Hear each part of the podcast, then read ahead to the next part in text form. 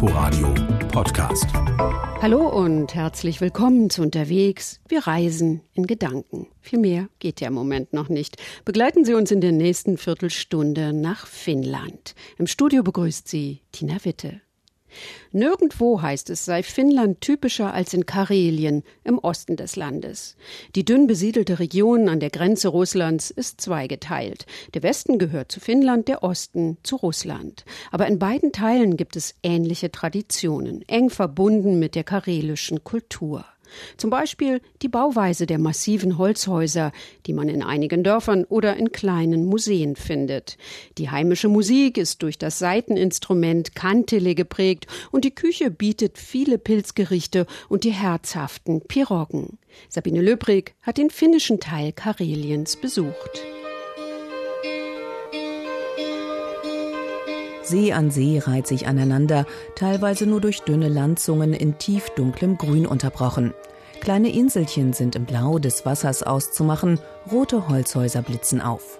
Willkommen in Karelien, dessen östlicher Teil seit 1947 zu Russland gehört und das sich als Grenzregion zwischen westlicher und östlicher Kultur von der Ostsee bis hoch zum Polarkreis entlang zieht. 200.000 Menschen leben hier, rund die Hälfte von ihnen in Joensuu und Umgebung.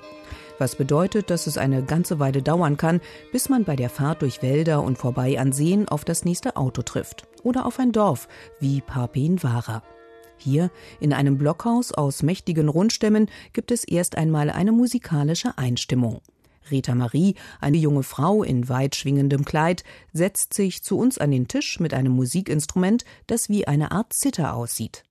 So there are different type of kanteles and different sizes, so this is dieses Instrument heißt Kantele. Es gibt verschiedene Sorten und Größen. Das hier ist die kleinste, mit fünf Saiten. Es ist ein sehr altes Musikinstrument und keiner weiß so richtig, seit wann es Kanteles gibt. Natürlich kommt das Instrument hier auch im Kalevala vor. Daher kennt ihr es vielleicht auch? Also zunächst spiele ich euch erst einmal eine Melodie auf dieser kleinen Version der Kantele. First I will play some tunes with this small kantele.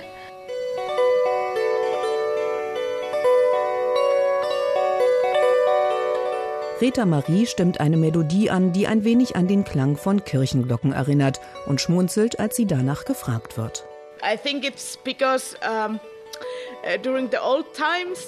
ich denke, das hängt damit zusammen, dass Zeit früher ganz anders gemessen wurde als heutzutage. Die Menschen orientierten sich vielmehr am Sonnenstand beispielsweise, an der Natur. Das Läuten der Glocken von Kirchen und Klöstern war ein Anhaltspunkt für die Uhrzeit und der Glockenklang wurde in der Musik nachgeahmt. Diese Melodie zum Beispiel bezieht sich auf die Glocken zweier orthodoxer Klöster. Aber nicht nur Kirchenglocken und Naturgeräusche wurden von den Kantele-Spielern früherer Tage in Melodien gefasst, sagt Musikerin Rita Marie. Es ging auch darum, Geschichten singend weiter zu erzählen, wie beispielsweise den Kalevala, den finnischen Nationalepos. Der wurde im 19. Jahrhundert von Elias Lönnrott auf Grundlage alter Volkssagen und Mythen verfasst, spielte vor allem im Unabhängigkeitsstreben Finnlands eine wichtige Rolle. Die dem Epos zugrunde liegenden Sagen seien schon vor Jahrhunderten als sogenannte Runenlieder zu einfachen Melodien gesungen worden, begleitet von einer Kantele. So there were very exciting stories about the heroes or es gab gesungene Heldensagen, spannende Geschichten. Es ging aber auch um Beschwörungen und bestimmte Lieder, die gesungen wurden, um Kranke zu heilen. Und natürlich sang man bei Hochzeiten, hier in Karelien vor allem Teile aus dem Kalevala. Mein nächstes Lied ist eine Mischung aus alten Texten und neuer Melodie, die ich komponiert habe. Es geht um jemanden, der sein Zuhause verlässt und in die Ferne zieht. Song uh, about leaving home and going somewhere else.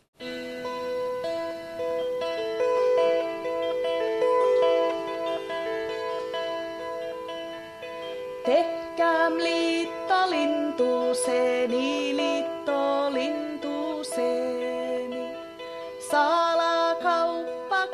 Mal zart klingende, dann wieder mitreißende Kantele-Melodien werden wir auf unserer Reise durch Karelien noch öfter hören. Am nächsten Tag aber steht in der Gemeinde Lieksa erst einmal ein Besuch im Freilichtmuseum an. Dort nimmt uns Laura in Empfang, in langem Kleid mit Schürze, stilecht als karelische Bäuerin des 19. Jahrhunderts gekleidet. Wir haben auf einem Museumsgelände rund 70 Gebäude, die alle aus der Umgebung stammen und hierher transportiert worden sind. Hier stehen wir vor einem kleinen Bauernhaus vom Beginn des 20. Jahrhunderts mit einem Gebäudeteil zum Trocknen und Verarbeiten des Getreides und mit einer Sauna. Das war früher besonders wichtig für die Menschen, denn es war der sauberste Raum im Haus. Die Kinder kamen in der Sauna zur Welt, Kranke wurden hier behandelt. Außerdem ging man davon aus, dass der Hauself in der Sauna lebte und den durfte man nicht verärgern. Das wäre eine Katastrophe für den ganzen Haushalt gewesen. Regen setzt ein, also nichts wie ins nächstgelegene Gebäude. Ein stattliches Haus aus wettergegerbtem dunklen Holz, das früher ganz offenbar einer wohlhabenden Bauernfamilie gehörte. Uh, In so einem Haus lebten früher 17 oder 18 Personen. Die Familie mit ihren Kindern und den Großeltern natürlich. Dazu kamen die Knechte und Mägde des Hofes. Also Dieses Bett hier, das man auch verbreitern kann, war für die Eltern. Und Kinder, aber auch die Knechte und Mägde schliefen oft auf dem großen Ofen, auf den eine kleine Treppe hinaufführt. Seht ihr? Beeindruckend dieser schummrige Raum mit seinem großen Ofen in der Ecke und den wuchtigen Deckenbalken, die aus einem einzigen Stamm gezimmert zu sein scheinen. Mit der herabbaumelnden Öllampe, dem blank geschrubbten Tisch und dem Webstuhl am Fenster. Man braucht nicht viel Fantasie, um sich hier den Alltag der karelischen Bauersfamilie vor hundert Jahren vorzustellen. Laura lächelt, als ob sie unsere Gedanken erraten hätte und erzählt, dass hier in den Sommermonaten Ehrenamtler traditionelles Handwerk zeigen, weben, dicke Wollsocken stricken oder die typischen karelischen Muster sticken. Noch einmal geht es quer über das Gelände des Freilichtmuseums zu einem auf den ersten Blick eher unscheinbaren Haus, aus verwitterten und altersschiefen Holzbalken. Das ist das älteste Gebäude, was wir haben, von 1765. Ein ganz besonderes Haus, denn hier gab es nicht nur den Wohn- und Schlafraum, sondern auch die Möglichkeit, im Winter die Tiere mit hineinzunehmen. Hühner zum Beispiel.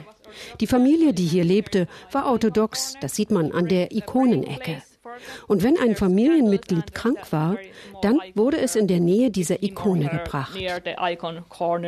Es hat sich mittlerweile eingeregnet. Feiner Nieselregen begleitet uns, als wir vom Museum rund eine halbe Stunde durch den Wald fahren, bis wir das Gebiet der Runer Stromschnellen erreicht haben. An einem Steg schaukeln mehrere traditionelle Holzboote mit Außenbordmotor auf den leichten Wellen. Und Steuermann Rob kündigt an, was uns in den nächsten paar Stunden erwartet. Wir fahren jetzt etwa 31 Kilometer auf dem Fluss und auf unserer Strecke liegen insgesamt sechs Stromschnellen. Die erste ist im Grunde genommen sehr harmlos, eher eine Stromschnelle zum Üben. Insgesamt liegt der Höhenunterschied, den wir bei unserer Tour überwinden werden, bei 16 Metern. Wir sind hier am Ufer des Liexa Rivers, der auf der russischen Seite Kareliens entspringt und in den Pielinensee mündet. Zur Grenze sind es gerade mal fünf Kilometer. Skeptische Blicke, doch bevor es sich jemand anders überlegen kann, werden Regenkebs und Gummistiefel verteilt und dann geht es auch schon los. Wie ein blau-graues Band zieht sich der Fluss in Meandern durch die Landschaft um sich zwischendurch zu kleinen Seen zu erweitern, dann wieder eine scharfe Biegung zu machen. Ein paar Enten dümpeln am Ufer, ein Reiher fliegt auf. Und dann ein kurzer Halt, denn gleich wird es offenbar ernst. So there is coming some water in the boat, so if you have mobile phones, camera, cameras, whatever, Stellt euch schon mal darauf ein, es kommt viel Wasser ins Boot. Wenn ihr Kameras oder Handys habt, dann packt diese gut ein und nehmt sie unter eure Regencapes. Wir müssen jetzt darauf achten, dass das Boot gut ausbalanciert ist, also bleibt auf euren Plätzen und steht nicht auf. Und wenn ich sage, dass ihr euch festhalten sollt, dann macht das bitte. Es geht um eure Sicherheit.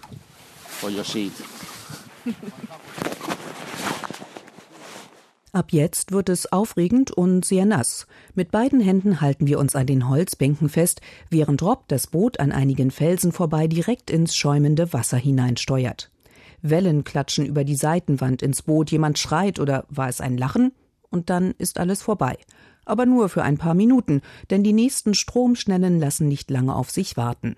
Zwei Stunden später sind alle erschöpft, durchnässt und froh, im Blockhaus am Ufer trockene Kleidung und heißen Tee zu bekommen.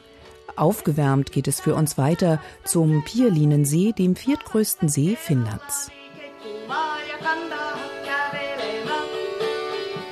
Rund 100 Kilometer lang ist der Pierlinen ein kleines Meer mit Dutzenden Inseln und Inselchen.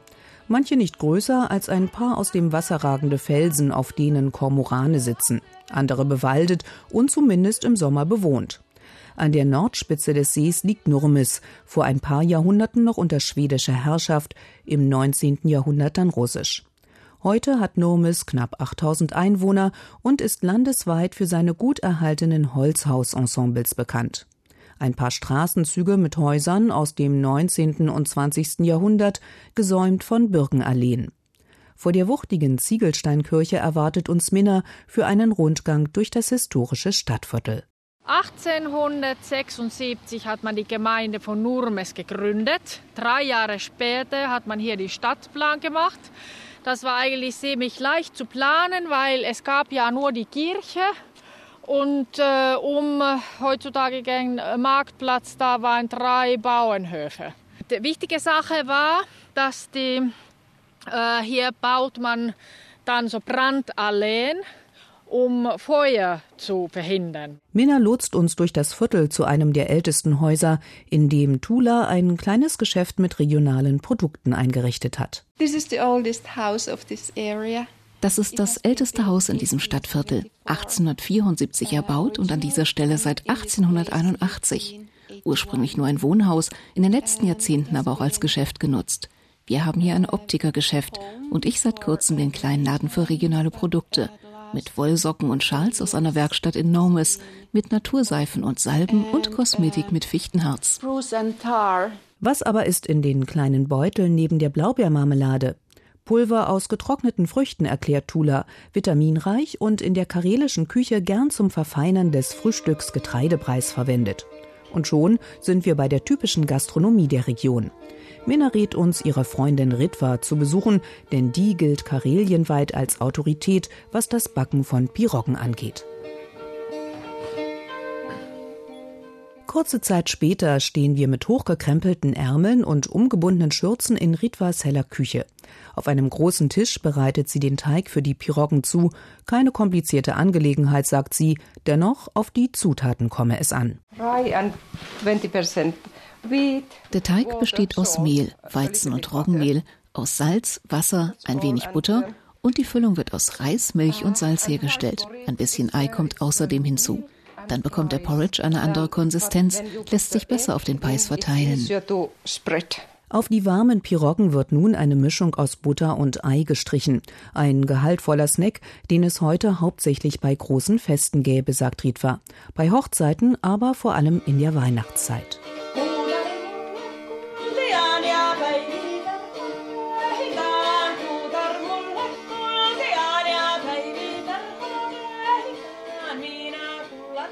Ziemlich gesättigt geht es auf die letzte Etappe unserer Tour. Wir wollen zum Koli-Nationalpark, der sich rund um den gleichnamigen Berg am Westufer des Pierlenensees entlangzieht. Ein dicht bewaldetes, hügeliges Gebiet, 347 Meter hoch ist der nach dem heidnischen Gott Okokoli benannte Gipfel. Nach gut 20 Minuten und etwas Kraxelei stehen wir auch schon auf den großen Felsen des Berggipfels. In der Abendsonne glänzt der Pierlinensee weit unter uns mit seinen vielen Inseln. Ob wir denn jetzt nachvollziehen könnten, weshalb diese Landschaft nicht nur auf viele Künstler so magisch gewirkt habe, fragt uns Satu, eine Wanderführerin aus dem Nationalparkzentrum. als Finnland versuchte, unabhängig zu werden, gab es diese Künstlergruppe, die auch Karelianisten genannt wurden. Sie kamen hierher nach Karelien, um das typisch Finnische zu suchen. Natürlich war das einerseits die Landschaft mit den Hügeln, den Seen, den fantastischen Ausblicken. Aber sie waren auch der Meinung, dass es hier noch die traditionellste Kultur im ganzen Land gab. So waren zum Beispiel über Jahrhunderte alte Sagen, alte Lieder von Generation zu Generation weitergegeben worden. Und um diese zu hören, kamen die Künstler hierher. So that's why they came here. Sabine Löbrig über ihre Reise in den finnischen Teil Kareliens. Wir hören uns in der nächsten Woche wieder, dann schon am Donnerstag. Das ist der Himmelfahrtstag und da sind wir im Inforadio von morgens bis abends unterwegs. Bis dahin eine schöne Woche für Sie. Im Studio verabschiedet sich Tina Witte. Inforadio Podcast.